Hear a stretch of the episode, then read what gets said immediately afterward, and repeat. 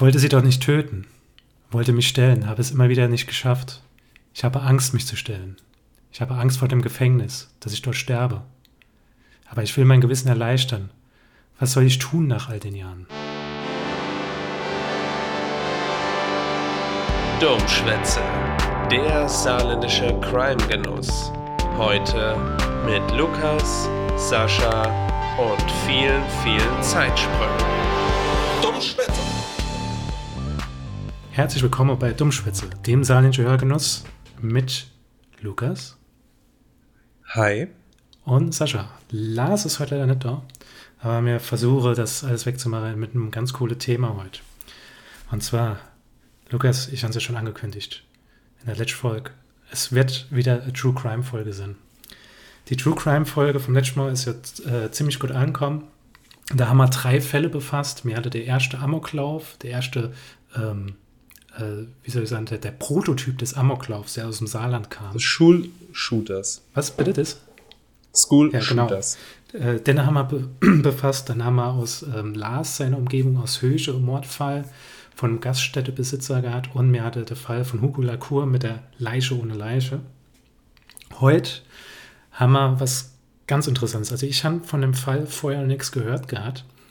Es klingelt so ein bisschen, wenn man so so ein paar Sachen mal hört davon, ähm, dass da irgendwas war, nämlich ähm, der, in, in dem Fall, wo man heute drüber sprechen werde, da wird es sehr viele Zeitsprünge gern. Also es wird so viel Zeitsprünge gern wie der der Endgame. so, so, so, so, fühlt sich das an. Nämlich ähm, es, ja, Avengers unter der Kriminalfälle. ja, es, also es ist, es ist natürlich ein ernster Fall. Also mir, mir wollte das auch nicht ein lächerlich jetzt hier. Ähm, es, es wird schon, ähm, es geht schon ordentlich zur Sache. Und zwar geht es um Deutschlands größter Serienmörder. Und dieser Serienmörder soll aus dem Saarland stammen. Und ähm, diese Folge man auch äh, mit Briefe eines Mörders untertiteln. Also, was ich am Anfang vorgelesen habe, war ein Zitat aus dem Brief, der ein vermeintlicher Mörder geschrieben hat und der bei der Polizei eingegangen ist. Ähm, der Fall, äh, den wir heute besprechen, wurde 2008 aufgelöst. Und Lukas, 2008, das ist eigentlich so die Zeit, wo wir uns richtig kennengelernt haben. ja, stimmt. Und das Krasse ist, also ich kann mich nicht daran erinnern. Ich kann, ähm, der Fall hat äh, in ganz Deutschland Aufsehen gesorgt, aber an alles, an das ich mich erinnern konnte, Lukas, sind die schöne Tage, wo wir einfach nebeneinander gesetzt haben. Du hast meistens geschlafen im Unrecht. Oder von dir die Hausaufgabe abgeschrieben. aber ähm, bevor wir zu 2008 kommen, kommen wir zum Anfang. Und zwar gehen wir in das Jahr 1970. Äh, mir rede am Anfang über den Mord von einer Prostituierten. Und zwar der Name dieser Prostituierte war Heiderose Berschner. Und zwar war das eine Prostituierte, die 27 Jahre alt war und ohne fester Wohnsitz gelebt hat. Also die hat wirklich nur sozusagen auf der Straße gelebt und alle, alles ihr Hab und Gut hat sie nur in so Schließfächer aufbewahrt. Also sowas kennt man vielleicht von, vom Hauptbahnhof und so. Und ähm, diese Frau wurde am 1. Juli 1970 wurde die in, einer, in einem Feld in der Nähe Ulms tot aufgefunden. Und zwar war sie bis zur Unkenntlichkeit verbrannt gewesen. Und äh, die Überreste haben darauf hingewiesen, dass sie auf brutalster Weise gequält war. 17 Stiche in Hals und Gesicht. Und es fehlte vom Täter jede Spur. Das Einzige, was man gefunden hat, sind Reifespuren, die auf Opel, Diplomat oder Admiral hingewiesen haben. Also, noch sind wir in Ulm. Also, wir haben noch eigentlich ganz so, der, dieser Kontext vom Saarland ist noch nicht drin, aber der wird bald reinkommen. Ja, wolltest du was sagen, Lukas? Ich wollte nur ganz kurz anmerken, was für komische Namen früher die Opel-Modelle. Ja, Admiral, Dipro Diplomat. Kadett. Genau, ja. So, alles so ein bisschen militärisch, oder? Ja. Ich weiß gar nicht warum, fällt mir jetzt erst auf. Gibt es das heute? Heute haben sie ja da der Cross, Crossroad, ne, Crossland oder so, so, so Dinge haben sie jetzt heute. Ja, die müssen jetzt halt cool Ja klingen. Gott, das muss mit der Zeit gehen. Und hier machen wir jetzt ah, Mit der Zeit fahren. Genau. ähm, kommen wir jetzt auch zu unserem ersten Zeitsprung. Und zwar, wir haben eben von 1970 gesprochen.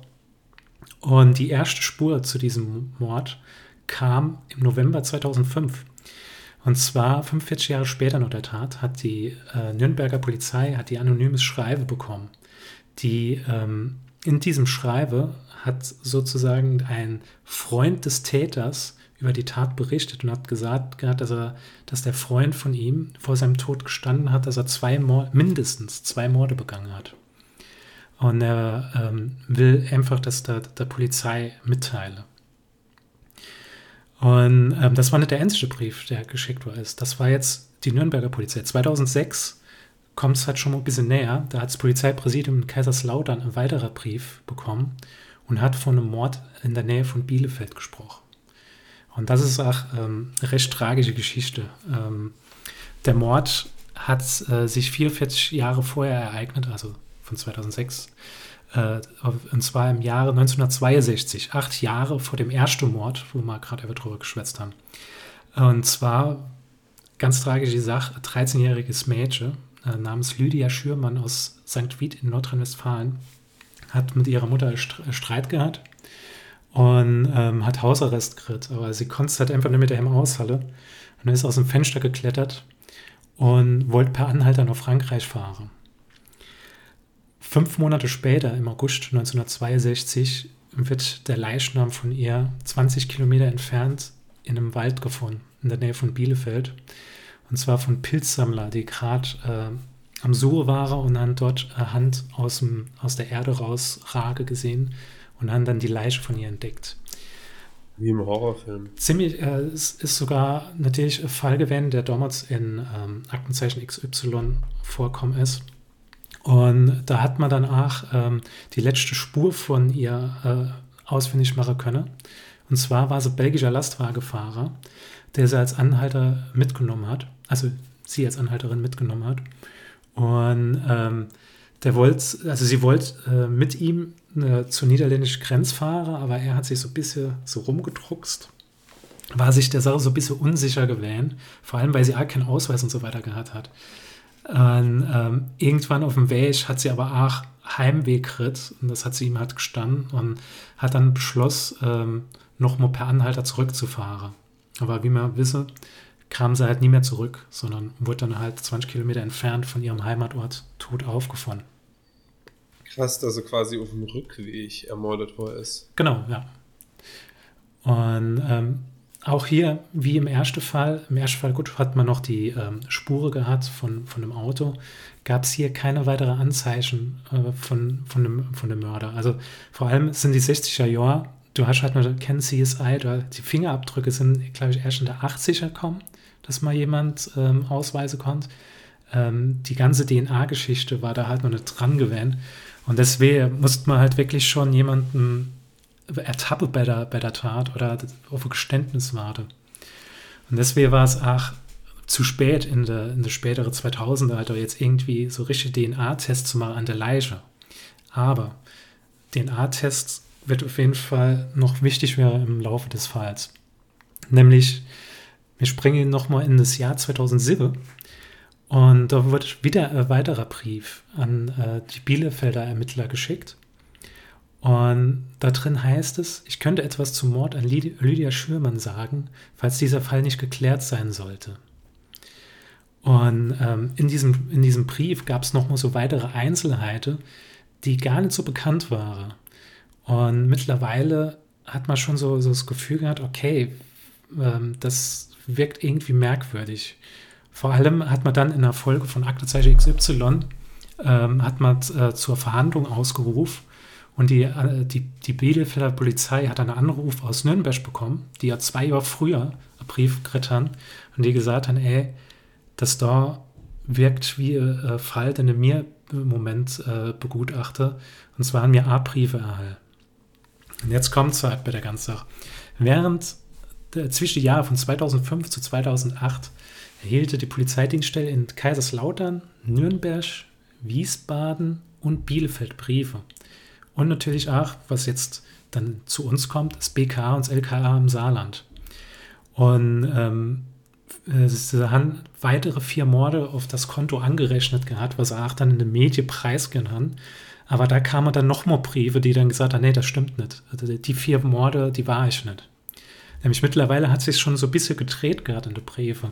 Es wurde nicht mehr davon gesprochen, dass er jemand kennt, der gestorben ist inzwischen, sondern es kam dann jetzt doch eher darauf raus, dass es, ähm, dass der, der Täter diese Briefe schreibt. Saht ihr bis jetzt der Fall irgendwas? Nee, klingelt noch nichts. Noch nichts. Ähm, es hat aber dann, ach, ähm, äh, Soko wurde dann gegründet mit 30 Beamten, die dann EG Brief hieß. Und die haben alte Mordakte durchsucht. Und ähm, Profiler aus Nordrhein-Westfalen sind dann zum folgenden ähm, Schluss gekommen, dass auf jeden Fall ernst zu nehmen ist, die Briefe, die geschickt worden sind. Und sie schätze mittlerweile der Täter auf Mitte 60 und dass er scheinbar todkrank ist und deswegen irgendwie noch sehr gewisse reinwaschen will. Und ähm, es war halt immer mehr in den Medien, ist das halt kursiert, weil einfach ein Fall, der 40 Jahre vorher, vorher ähm, spurlos geendet hat, jetzt auf einmal noch mal nach und nach weitere Details kriegt, wurde auch mit der Bild betitelt als der älteste Serienmörder Deutschlands. Und während diese Schlagzeile halt in der Bildzeitung stand, bekam der Bürgermeister von Weißkirche. Weißkirche ist ein Kurort im Saarland, im Norden. Ich weiß gar nicht, warst du schon mal in Weißkirche, Lukas? Nee, noch nie. Ist, ist recht schön dort. Ähm, ich habe, glaube ich, Verwandte dort, aber war auch schon ewig lang nicht mehr dort. Jedenfalls hat dieser Bürgermeister ein anonymer Drohbrief gekriegt. Und zwar wurde in dem Drohbrief aufgefordert, der Stargast der, der Weißkircher Wiesen nicht auftreten zu lassen. Ähm, nämlich, wenn der Stargast auftreten wird, wird er abgeknallt. Das originale Wortcloud, er wird erschossen, er wird abgeknallt. Der Stargast war DJ Ötzi. Nee, hopp. Nee, kein Scheiß. Drohbrief zu DJ Ötzi. Und ähm, der, der Bürgermeister hat das natürlich ernst genommen, weil er gedacht hat, ey, Weißkirche ist jetzt ein, ist ein kleines Dörfchen und was wäre das für Schlagzeile für Kurort, wenn da irgendwie mal Star hierher kommt und wird dann direkt abgeknallt? Ist natürlich direkt zur Polizei gegangen. Und ähm, jetzt mittlerweile gibt es halt die Sache mit DNA und so weiter. Und da ist festgestellt worden, dass die DNA von den anderen Briefe, von den Morde, die passiert sind in den 60er, zu der DNA passe von diesem Mann, der gedroht hatte, DJ Ötzi abzuschießen. Damit haben sie es eingegrenzt und haben gesagt, okay, dieser Mörder, dieser Serienmörder, der mittlerweile auch, wird geschätzt, dass er zwischen 10, 11 weitere Leute umgebracht hat, kommt oder ist jetzt im Saarland. Und das, das war halt schon irgendwie total krass für Weißkirche gewesen, weil es halt so kleines Dorf. Also, Dorf. Bitte? Gaga-Inwurf. Es hätte doch auch Sinn können, dass es der DJ Ötzi selber war, der dann gesagt hat, oh nee, ich habe überhaupt keinen Bock dort aufzutreten. mein Agent hat mir das ingefädelt, aber ich hatte überhaupt keine Lust. Ich wollte eigentlich am Wochenende irgendwie Bowle gehen mit meinen Kumpels und hat dann den Drohbrief selber geschrieben. Das wäre für mich auf, den ersten Blick die naheliegendste Antwort gewesen. Oder vielleicht war es auch, äh, wenn du dich noch an die Zeit erinnern kannst, es gab ja auch die Antonia aus Tirol. Die, war, die hat ja am Anfang mitgesungen gehabt. Stimmt. Und irgendwann hat die ja ihr eigenes Solo-Projekt gemacht. Und vielleicht war die sauer gewähnt, dass sie Gig nicht gekriegt hat und die Absage gekriegt hat. Und es hieß, ah nee, der DJ Ötzi tritt auf. Stell dir mal vor, du bist der DJ Ötzi und machst einen Song, der Anton aus Tirol heißt. Und dann wird es so Hit, dass eine komplett die Künstlerin ihr komplett die Karriere auf den Ende Song stülpt quasi und sich Antonia aus Tirol nennt, nur um auf dieser Welle von dem eine Song mitzuschwimmen. Also ähm, das, ich habe noch nie größere, äh, größeres One-Hit-Wonder mit Ansage gehört als das. Ich, ich glaube, äh, äh, also war nicht sogar so der Text gewählt, ich bin viel schöner, ich bin viel toller, ich bin Antonia und stehe auf Tiroler oder irgend sowas was. Ja, irgendwie. Was so. ganz Schreckliches. Das ist halt komplett. Das ist halt einfach ziemlich, ziemlich schön. Aber, aber, Lukas, äh, wir können auf jeden Fall bestätigen, also die Antonia aus Tirol war es nicht, ähm, weil die DNA halt wirklich aus, also es kam aus Weißkirche und alles. Und man hat dann mittlerweile auch das Profil von diesem Mörder halt ein bisschen weiter, äh, weiter gestrickt. Und zwar hat man mittlerweile gesagt, okay, er ist Mitte 60, fuhr in den 70er wahrscheinlich Opel, ähm, äh, älteres Opel-Fahrzeug, ist dann in Weißkirche gezogen und von der Art der Tate weist darauf hin, dass er in einer Spedition gearbeitet hat, also viel in Deutschland unterwegs war und auch so ein bisschen im Rotlichtmilieu zugange war. Weil, wie ja schon erwähnt, die ähm, Erstfrau, die er umgebracht hat, war Prostituierte. Und das hat halt natürlich die, ähm, die, die ganze Gemeinde total erschüttert. Vor allem, man hat, halt, man hat sich die ganze Zeit Gedanken gemacht, wer kann das halt Sinn aus der Gemeinde? Wer, wer passt da drauf? Und dann kam es halt auch wirklich dazu, zu einem größten DNA-Test der, äh, der deutschen Geschichte. Und zwar ist aufgerufen, es sind 5000 Rentner aufgerufen worden, äh, Speichelprobe abzugeben. Und das ist die einzige Sache, an die ich mich noch erinnern kann. Ich kann mich erinnern, dass in den 2000er irgendwann mal so dieser große DNA-Aufruf ähm, gab. Äh, ich glaube, da klingelt es jetzt bei mir. Aber war nur ganz leise. Ja, vielleicht, gut, mir war. Zu der Zeit war ich noch nicht Rentner. ja, und das, also es ist halt schon irgendwie krass, wenn du, wenn du überlegst, dass das der größte DNA-Test in der deutschen Geschichte ist, wo er dann einfach mal 5000 Rentner dann vor allem hinkommen soll. Und ähm, die haben halt immer mehr Druck ausgeübt. Die haben gesagt, ey, ähm, stell dich, oder wir machen das halt wirklich, wir suchen halt, wir tun 5000 Leute heranziehen, die müssen Speichelprobe abgeben am Anfang natürlich äh, erstmal aus dem Ort, dann aus der nächsten Orte, die halt an, anliege. Meld dich, wenn du dich nicht meldest und wir finden dich während dieser Speichelprobe, musst du auch die Kosten von diesem DNA-Test tragen. Und die waren geschätzt 100.000 Euro. Naja, gut, also wenn ich jetzt so viel Leid umgebrungen hätte, wäre das jetzt nicht mal kriegst die Sorge gewesen. Das Risiko wäre ich hingegangen, glaube ich. Also wenn du eh ins Gefängnis kommst, dann in dem Alter, ich weiß nicht, ob du da noch dazu kommst, das Geld abzubezahlen. Ja, das habe ich mal gedacht. Also einerseits war es eine gute Idee, andererseits habe ich auch gedacht, ja, ey, wenn du jetzt schon so alt bist und ähm, du tust das jetzt mittlerweile schon gestehen und du wirst eh in den Knast kommen, du wirst wahrscheinlich im Knast sterben und die 100.000 ist ja dann eh scheißegal. Du hast wahrscheinlich keinen Hinterbliebene oder so. Das wird dich eh nicht jucken. Und ähm, es hat sich natürlich niemand gemeldet gehabt. Deswegen musste am 6. November 2008 musste 24 Männer aus der Umgebung und aus Weißkirchen halt äh, vortreten. Da waren Journalisten dabei, es waren Firmenchefs und so. Und das war halt schon, das hat das ganze Dorf so ein bisschen in die Hysterie gebracht, weil niemand hat mehr sich so ineinander getraut. Hat einfach gedacht, ey, ich kenne ihn jetzt schon so lang.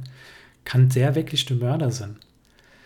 Aber any Person hat davon äh, nichts mitgekriegt. Äh, also er hat es nur gelesen gehabt die ganze Zeit. Und zwar geht es jetzt um die, die Hauptfigur in diesem Fall, und zwar um Mario W. Mario W. ist, ähm, ist ein Mann aus dem Saarland, der mit Mitte 30 immer noch bei seinen Eltern wohnt, im gleichen Zimmer, ist nie da ausgezogen. Sein Vater ist gelernter Schneider, die Mutter hat bei der Post gearbeitet, beide sind inzwischen Rentner. Und er hat auch nie wirklich Arbeit gefunden. Er hat nie fester Job gekriegt. Er hat zwar noch der Schule Ausbildung gemacht bei einem Rechtsanwalt, aber es hat halt einfach nicht funktioniert in seinem Leben.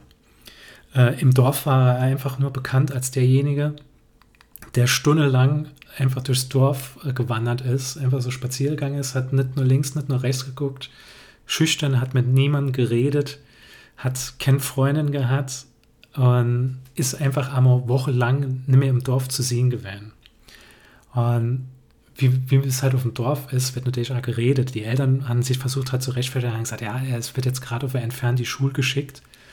Und ähm, die Dorfbewohner haben aber gesagt, grad, nee, der, der ist hundertprozentig in psychiatrischer Behandlung, weil der kommt nicht mit seinem Leben klar, so wie er hier, ähm, hier rumdümpelt. Und im Jahr 2008, im November, war er in der psychiatrischen Klinik in Bayern, weil er immer mehr, also es kaum noch ein Tag vergangen ist, wo er nicht über Selbstmord noch gedacht hat und ist dann eingewiesen worden in diese Klinik und hat von dort aus eine Postcard verschickt. im November 2008 ist dann ein Briefträger in der Polizeistelle in Weißkirche ähm, mit einem komischen Gefühl angetanzt und hat gesagt, ich habe doch gerade Postcard zugestellt und irgendwas stimmt mit der Postkarte nicht. Die Schrift gleicht dieser Schrift, die ich jetzt hier überall auf der Plakate sehe, nämlich die, ähm, die Suchaktion war auf Plakate, die war in der Bildzeitung. Überall gab es äh, Ausschnitte von den Briefe. Er hat gesagt, ich habe das Gefühl, dass ich gerade die po äh, Postcard von diesem Mörder zugestellt habe. Mhm. Und ähm, es hat sich herausgestellt, dass ähm, dieser Mario W. Äh, Postcard an seinen Großvater geschickt hat. Acht Tage später wird Mart, äh, Mario W. dann in der Klinik in, von der Polizei festgenommen.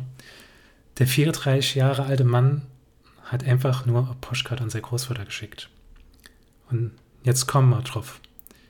Der Mord ist in der 60er passiert. Die DNA-Spure, die Schrift, gehört zum 34-jährigen alten Mann.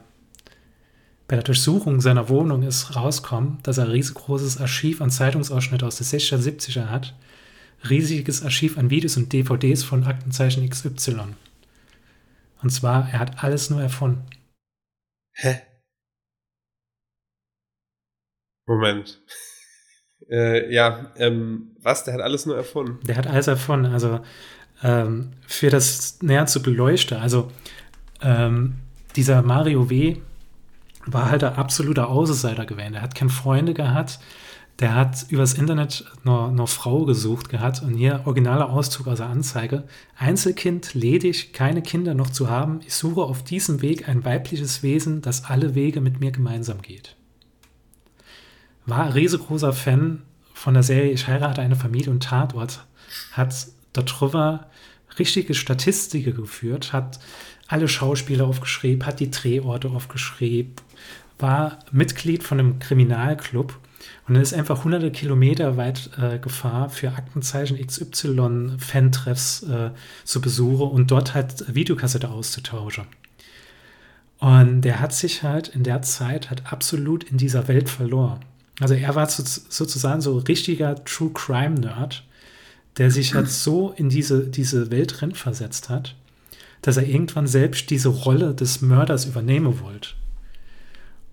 Und, und er hat dann halt noch ungeklärte Morde gesucht und hat ge, ge, so, so geguckt, okay, was, welche Morde, die vor so und so vielen Jahren passiert sind, haben Gemeinsamkeiten und hat dann Details rausgesucht und hat sich aus verschiedenen Zeitschriften, aus, aus Fernsehsendungen, hat er sich die Sache zusammengeholt und hat sich dann sozusagen, sozusagen ein Leben erträumt, was er nie geführt hat. Er hat halt Leben von Frauen, von Alkohol, von Prostituierte, viele Reisen außerhalb vom Saarland, dass er Speditionsfahrer und der ist da halt komplett drin aufgegangen. Er hat verschiedene Handschriften äh, sich angelernt gehabt, dass er diese Briefe schreiben konnte und hat dann im November 2005 beschlossen, ein Spiel mit der Polizei zu beginnen. Und da hat er halt sein, erstes, sein erster Brief geschrieben. Und das war einer von sieben, den er dann halt verschickt hat. Und hat dort drin neben denen zwei Morde halt noch elf weitere Morde angeblich begangen, von 1961 bis 92. Ziemlich krasse Sache. Also ich habe vorher noch nie was davon gehört und bin einfach durch, durch Google nachts so drauf gestoßen und habe das super faszinierend gefunden. Nur was hast du da gegoogelt? Ich, habe geguckt gehabt, nur Serienmörder und Saarland. Und da hast du halt die ganze Zeit nichts so richtiges Grit und du hast halt nur die, die, die, die übliche verdächtige Grit, so der Fall Pascal und alles und dann Mord, der eine Mord hier, der andere Mord da, aber dann habe ich dann halt diesen äh, Beitrag von, ähm, vom Stern gefunden. Und zwar heißt der Beitrag Die Mörderposse von Weißkirchen sehr interessanter äh, Artikel, kann ich jedem empfehlen, den er sich mal durchzulesen.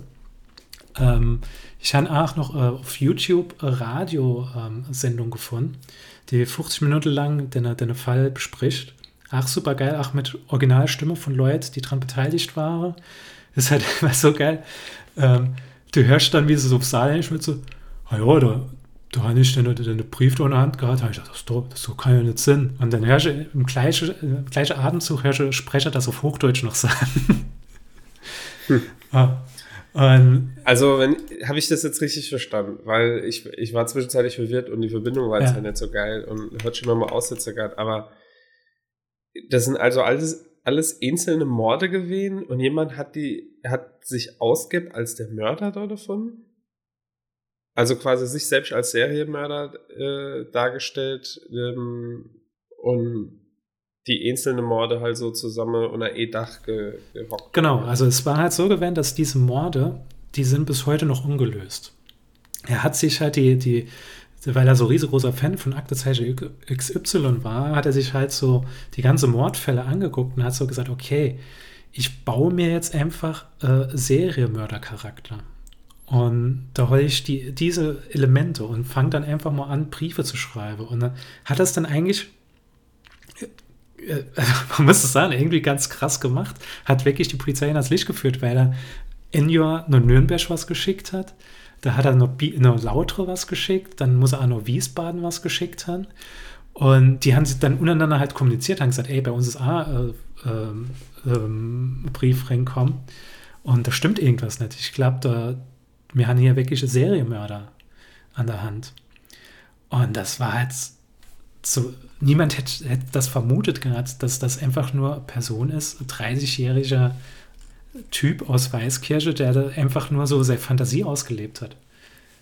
Und er hat auch wirklich, ähm, im Anschluss gab es dann halt äh, Verfahren gegen ihn äh, zur Bedrohung von DJ Ötzi und ähm, äh, wegen versuchter Strafvereitelung zum Vortäuschen einer Straf, äh, Straftat. Leider konnte ich nichts finden, ähm, was das heißt jetzt für ihn, ob er jetzt äh, im Knast sitzt oder in psychiatrischer Behandlung ist, in einer Klinik ist oder so. Der ist halt wirklich ähm, wie die Morde halt vom Erdboden verschluckt worden. Also es gibt kein, keine äh, Nachricht, die jetzt sagt, was aus ihm wahr ist. Und das ist wirklich schon richtig krasser Fall. Also ich habe so gedacht gehabt, wie, wie kann man sich so sowas ausdenken und vor allem die, die haben es ja wirklich geglaubt. Also die, die haben ja eine Kommission zusammengerufen gehabt, die die Briefe und die ganze Akte halt durchforstet haben und gesagt, ey, das könnte passen. Der Typ könnte Spediteur gewesen sein, ist da halt rumgefahren und hat dann halt in der Zeit so und so viel Frauen umgebracht. Weil niemand halt damals halt gedacht hat, dass, dass jemand sich so Details halt einfach merkt aus, aus Sendungen. Und nie, heutzutage in Zeiten von Internet, du hast die Podcasts, du kannst auf YouTube da schnell mal Doku angucken.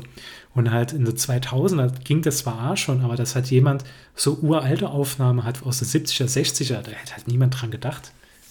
Ja, ähm, krasse Sache, Mann. Aber äh, um, um wie viele Morde ging es da insgesamt? Oder war das halt einfach nur die, die falsche Schätzung ähm, anhand von dem Profiling, so dass halt die Polizei gesagt hat, oh, der hat dann bestimmt irgendwie so und so viel Leid auf dem, auf dem Kerbholz. Stattdessen waren es halt aber nur diese tatsächlich, wie viel waren es? Drei, vier ungeklärte Also Morde. es waren ähm, 16 Morde, die ihm zugeschrieben worden sind. Nein, nicht 16, war. Also 16 Morde, äh, 16 Leiche, die es Genau, man- nicht 16, nee, ich habe es falsch gesagt. Ähm, äh, 13 Morde und 13 Leiche von ungeklärten Mordfällen, die gesagt haben, die könne ihm zugewiesen wäre. Vier andere hat er auch die ganze Zeit äh, gesagt, grad, nee, die hat er nicht umgebracht. Also der hat sich auch gerechtfertigt, hat gesagt, nee, er war das nicht. Also da hat es ihm schon irgendwie am Herz gelegt. Das, das verstehe ich auch nicht. Einerseits wollte er halt so diese Aufmerksamkeit. Das ist das was die Ärzte aus der Klinik gesagt haben. Er, er wollte halt wirklich mal bedeutend sein. Er hat, wollte halt immer was Besonderes sein. Und er war halt der absolute Außenseiter und wollte immer wichtig sein in seinem Leben. Und deswegen hat er diese, diese Figur erfunden, hat ganzes Land drei Jahre hinters Licht geführt. Ja, krass, ey. Ja, das sind halt alles äh, Mordfälle, die immer noch ungelöst sind. Also leider, oder ach, genau wie in dem Fall von Hugo Lacour, ähm, es, ist es sind Mordfälle, die keine Auflösung haben. Vor allem, dass jemand sich damit halt schmücke wird, dass, dass er die Morde begangen hat. Ja, ja. also finde ich äh, un unvorstellbar, dass Leute das machen. Also es gibt mit Sicherheit irgendwelche psychologische Gründe dafür, dass, dass Leute das irgendwie geil finden oder so, aber ähm, das tut ja so dermaßen äh, Ermittlungen behindern, quasi die also jahrelang ja so viel Mittel und Ressource verschwendet, äh, einfach nur Ja, für nix. Ja. Halt irgendwie, das ist echt krass. Das war halt wirklich Fälle, ähm, die waren mittlerweile so Cold Cases. Da hat niemand mehr wirklich da nur geguckt. Und da kommt einfach 44 Jahre nur Mord, kommt dann ein Brief drin, der sich bekennt dazu, den Mord begangen zu haben. Und das war halt wirklich das Krasse war, nur, nachdem das halt rauskommen ist, dass er aus Wei- Weißkirche stammen muss, war er halt da die, der, der Chefermittler, der gesagt hat, eine Krimmer. Wir tun dem das Handwerk leer. Und dann einfach die Ernüchterung zu haben, dass es halt wirklich nur ein 34-jähriger Typ war, der, ähm, der psychische Probleme hat, war dann auch schon, schon hart gewesen für die. Weil sie wirklich gedacht haben, sie würde nur all deine Jahre endlich diese Fälle schließen können. Und ja, konnten sie nicht. Ja, man, man, man tut sich ja halt da in so einem Fall bestimmt dann auch an jeder Strohhalmkralle, der, den man kriegt. Also wenn vor allem das alles so Cold Cases sind. Aber ich denke dann auf der anderen Seite, ah, wenn du jetzt sagst, okay, ich hätte jetzt Bock darauf, irgendwie äh, mich als Seriekiller auszugeben, äh, ich muss jetzt mal die alte Folge Aktezeichen XY auskramen, mir die Kassette reinziehe und dann ein paar von den Morde halt angucke. Wo, also du musst ja höllisch recherchieren, ob die äh, Morde jetzt nicht doch Jahrzehnte später aufgeklärt worden sind. Also musst du ja wirklich der Hausaufgabe machen, Ja. ne, dass du doch halt dann so einen Brief schreibst und die Polizei sagt dann halt so, hä, der hat sich doch vor 13 Jahren gestellt, der Typ, und äh, der ist doch jetzt schon längst hinter Gittern. So, das ergibt doch gar keinen Sinn. Also, ja, muss ich schon richtig äh, Gas geben, glaube ich, dass das auch funktioniert. Und das wäre, also das hat er halt so an den Tag gelegt, was er dann halt an der Wohnung gefunden hat. Dass der halt so wirklich Zeitungsartikel von früher hat und auch wirklich so, so Tatortsache sich kom- äh, verschlungen hat und richtige Statistiker angelegt hat, wie Mord passiert ist und wer als erster verdächtigt worden ist und so. Und so hat er sich diese Persona hat er dann erfunden. Also eigentlich wäre er wahrscheinlich auch ein guter Autor war. Also ähm, es ist eine super interessante Geschichte, aber er hat es leider in die, Falsch, äh, die Falschrichtung gebrungen, seine Idee. Außergewöhnliche Dummschwätze-Volk, würde ich sagen. das wäre, also das wird auch jetzt nicht äh, Dummschwätze-Volk sind, äh, nicht sozusagen die Folge 92, sollen wir, äh, oder 91, welche Folge sind wir mittlerweile? Das habe ich komplett vergessen. Ähm, Ich weiß es auch nicht. Lukas, sehr, Also ich weiß sowas. ich wollte gerade sagen, sehr ehrlich, du weißt nie, was für Folgen mal gerade sind. Ich gehe mal hier auf, auf Spotify an, gebe Dummschätze in und ich sehe, ja, Folge 90, wir sind jetzt bei Folge 91. Mir mache da draus Folge 90 und Folge, nee, Folge 99,5 wird das da sein. Und die nächste Folge ist dann Folge 91. Weil das dann wieder, Die heißt halt einfach Crime-Schwätze Nummer 2. Ja, das wäre eine Idee. das können, können wir auch machen, ja. Vielleicht tun wir da neue, ähm, neue Betitelung machen, dass die also bisher hinaus, äh, hinaussteche, weil das ja nicht so, so unsere übliche Dummschwätzerei ist, sondern eher was Recherchiertes.